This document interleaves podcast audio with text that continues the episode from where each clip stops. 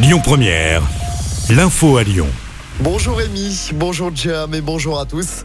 Le retour de la vigilance aux orages chez nous dans le Rhône ce vendredi. Vigilance jaune de 16h à 22h.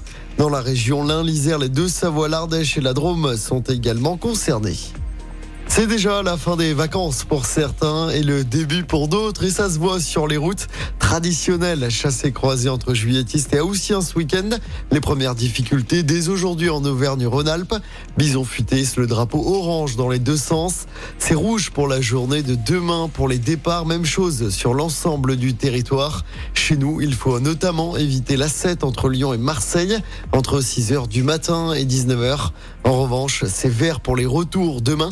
Dimanche, la circulation devrait être fluide dans les deux sens. L'actualité à Lyon, c'est cette intervention du raid hier en fin de journée. Intervention après des coups de feu rue Garibaldi dans le 6e arrondissement. Un homme armé était retranché dans un appartement. L'alerte a été donnée par des ouvriers qui travaillaient dans l'immeuble. Très gros dispositif policier déployé dans le secteur. La situation s'est finalement dénouée vers 19h. Le raid a pu interpeller l'individu sans incident. Il a été placé en garde à vue. Ce drame dans la région Haute-Savoie, deux accidents de parapente distincts ont fait deux morts hier après-midi. Ça s'est passé à Taloir au-dessus du lac d'Annecy en seulement deux heures d'intervalle. Les victimes, un homme d'une cinquantaine d'années et un autre d'une soixantaine d'années. Deux enquêtes sont ouvertes.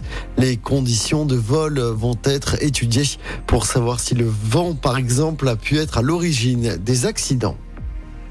Un nouveau concert annoncé à Lyon l'année prochaine, celui des Jonas Brothers. Le concert se déroulera à la LDLC Arena de Dessine. Ce sera le 27 mai 2024. Une prévente est prévue jeudi prochain à 10h, mise en vente générale le lendemain à 10h également.